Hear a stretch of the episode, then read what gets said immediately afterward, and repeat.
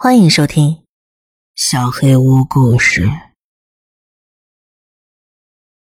第一个故事：无名小镇。我们三个人安静的行驶在路上，进入一个小镇时，只见门口的牌子上写着“欢迎来到”，后边却没有写上小镇的名字。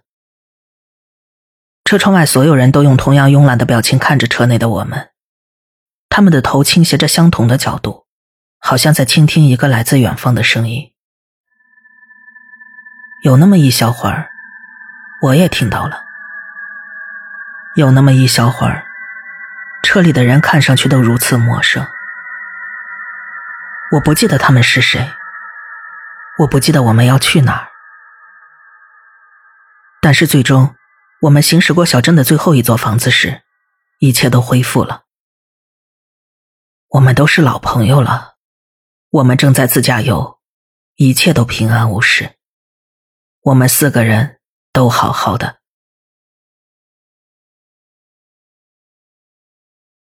第二个故事，我相信有鬼。电梯门开后，我走了出去，走廊的灯不知为何是熄灭的。我的房间在走廊尽头，每天我都要经过这段小小的走廊。每天都是平安无事的，但是我从来没在昏暗的情况下走过。我迈开脚步，眼睛不自觉的瞟向途经的每一扇门，然后我听见了什么东西拖行着划过地板的声音。我努力安抚自己，那是老旧空调的外挂机，直到我看见它出现在走廊里，凹陷的眼窝。没有皮肤的脸，没有手指的手掌，逐渐向我靠近。还有好多好多的血。大脑还没反应过来，脚先后退了两步，差点跌倒。我奋力跑向电梯，它发着沙哑的声音，还有摩擦着地板拖行的声音，一直跟在我后面。我没有回头，不停的使劲按着电梯钮。谢天谢地。电梯里的灯光稍微照亮了走廊，我冲进去，差点撞到墙。短暂的放松让我差点控制不住眼泪，然后我才反应过来，没有按下关门钮。那个东西一寸一寸朝我爬了过来，我用力捶着电梯按钮，祈祷它赶紧关上。就在关门前的那一秒，那个东西睁着充血但是没有眼睑的眼睛，直直的盯着我。两天之后，我现在相信有鬼了。我相信这个世界上存在着鬼怪。我相信我看见的那个不是人类，而我必须，必须忽略新闻报道里那个拖着残躯爬行、失血过多死在电梯门前的女人。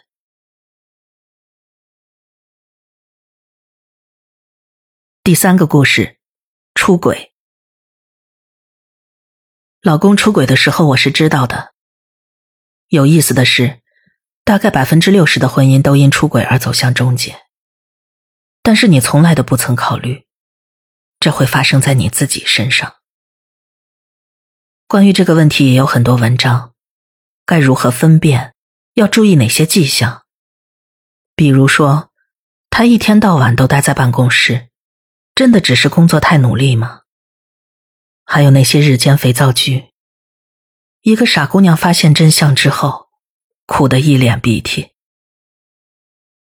这些文章，这些电视节目，都是给弱女子看的。而我从我丈夫不爱我的那一刻起就发现了，一开始真的很微不足道，他会无缘无故的展露出更多的笑容。他会对他说过的任何一句话或者做的任何一点小事而笑起来，即使你几百年前就讲过，而他那时候并没有笑。然后情况只会每况愈下。当他看见他时，脸就会像风吹散乌云露出的太阳。他会见到他的，你不可能阻止得了。他会出现在他生活的每个角落。病毒式的侵入，就像癌症，或者水蛭，把他所有的注意力和爱从你身上吸走。然后，更糟的是，他的朋友，你的朋友，最终都会发现。他们会告诉你，他们从来没见过他这个样子，他现在过得多开心啊！这种话简直能把你逼疯。最后，他会亲自告诉你，告诉你，他从未感受过这样的爱，他没有他就活不下去。好的，很显然。我们得做点什么。我爱我的丈夫，我才不会把他拱手让给别的女人。那我成什么人了？我才不会。所以，我自己动手了。谢天谢地，他还小。如果他会走路了，淹死他可能就不那么容易了。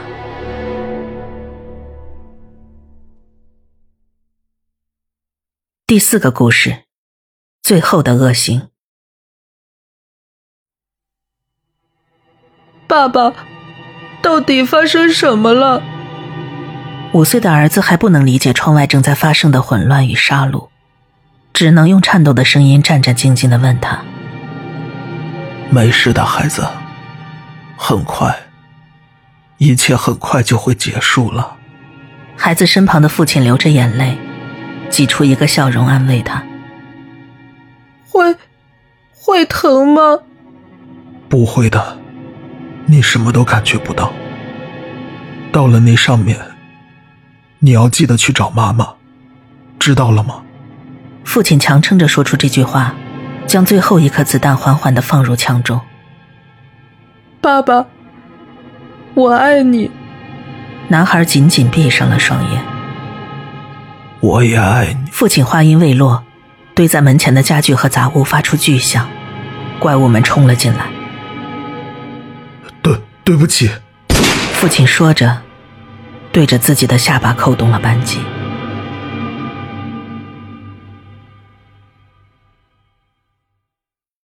第五个故事，下次你就知道了。你有没有走进一个房间？遇见一个吸血鬼的经历。不不，不是那种身材完美、雕塑般长相的，是那种骨瘦如柴、皮肤像死灰一样的怪物。那种你一进门就朝着你怪叫，像野兽扑食一样朝你扑过来的。那种用凹陷的眼睛盯着你，就像催眠一样把你死死盯在原地，让你想逃也逃不了，只能眼睁睁看着他可怕的身体从黑暗中显现的样子。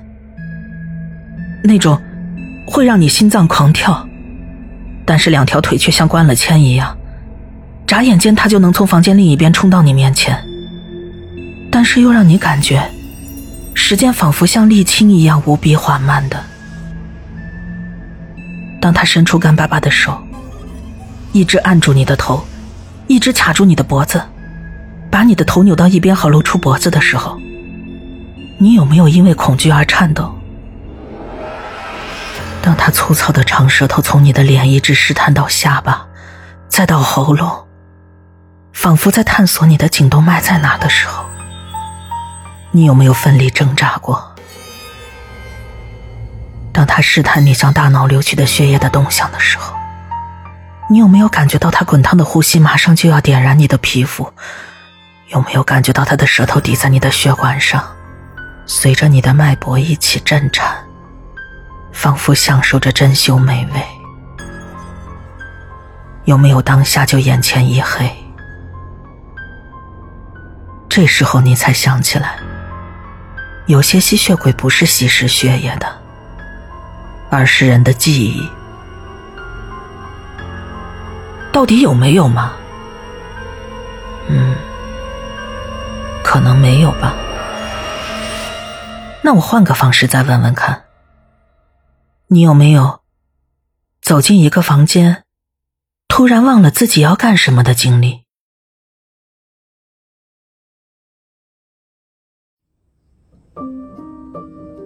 第六个故事，我的家。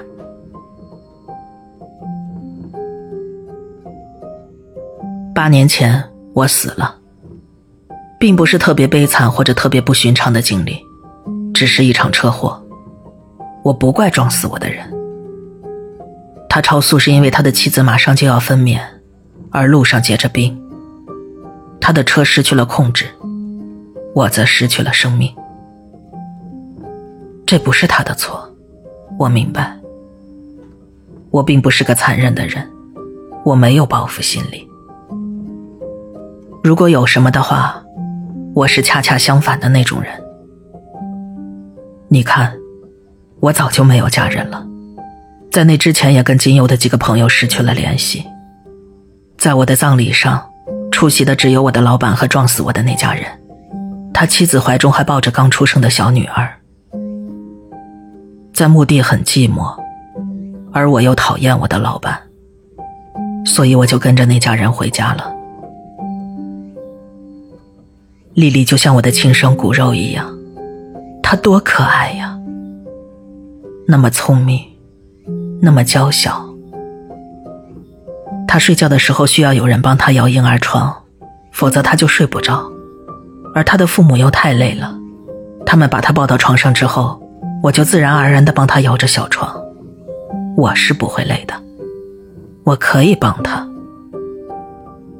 随着时间流逝，杰克和劳力意识到了家中还有其他人。没过多久，他们就把我的葬礼和我出现的时间联系了起来，而且我从来都没有恶意，所以他们也没有害怕或者生气。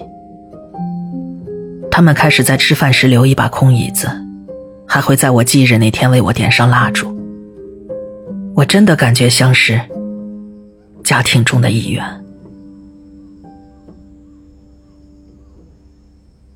有人想要强行闯门，是劳力的前男友。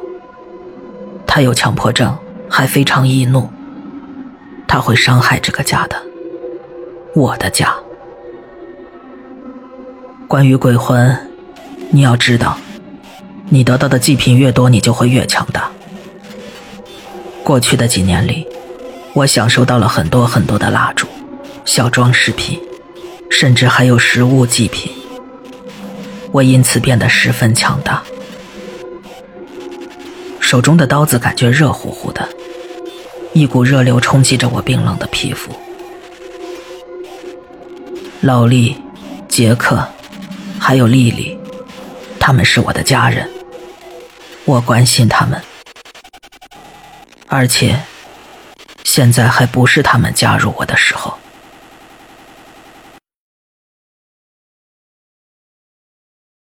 第七个故事，飞蚊症。当弟弟把自己的眼睛挖出来之后，丹尼并没有感觉到内疚。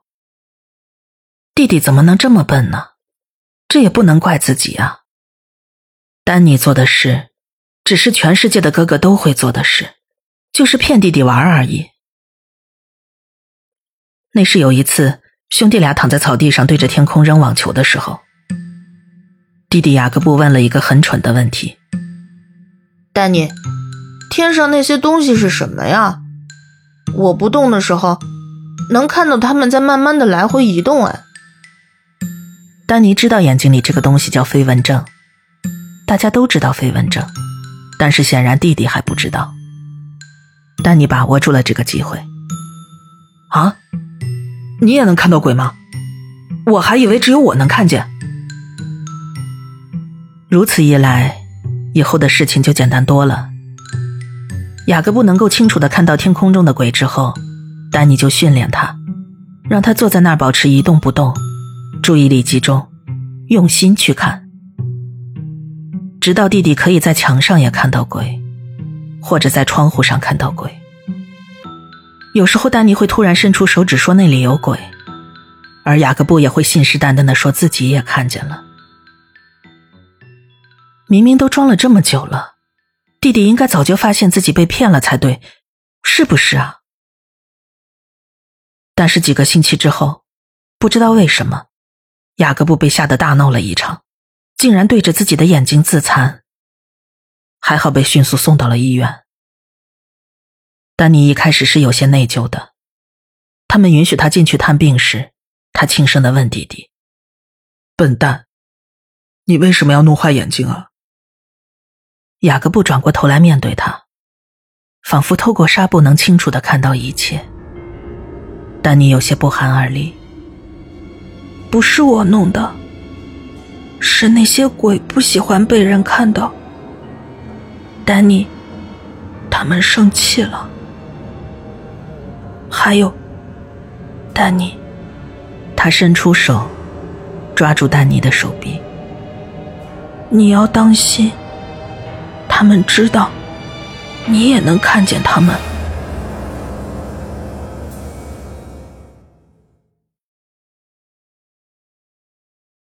第八个故事，最新的消息。妈妈，我爱你。我听见上楼的脚步声了，我觉得他就在我房间外面。嗯，我听到了警笛声，但是很远。嗯，我躲进壁橱里了，希望他刚才没听到。嗯，等等，我听到楼下有动静。嗯，警察已经来找他了，他们会抓住他的。嗯，妈妈别担心，我很安全。我爱你。警察说他是个在逃的连环杀手，经常闯进附近人家里。是的，妈妈上新闻了，我会把门锁好的。消息按时间顺序显示，最新的在顶部。嗯，是的，妈妈上新闻了，我会把门锁好的。警察说他是个在逃的连环杀手，经常闯进附近人家里。妈妈别担心，我很安全，我爱你。嗯，警察已经来找他了，他们会抓住他的。嗯，等等，我听到楼下有动静。嗯，我躲进壁橱里了，希望他刚才没听到。嗯。我听到了警笛声，但是很远。我听见上楼的脚步声了，我觉得他就在我房间外面。妈妈，我爱你。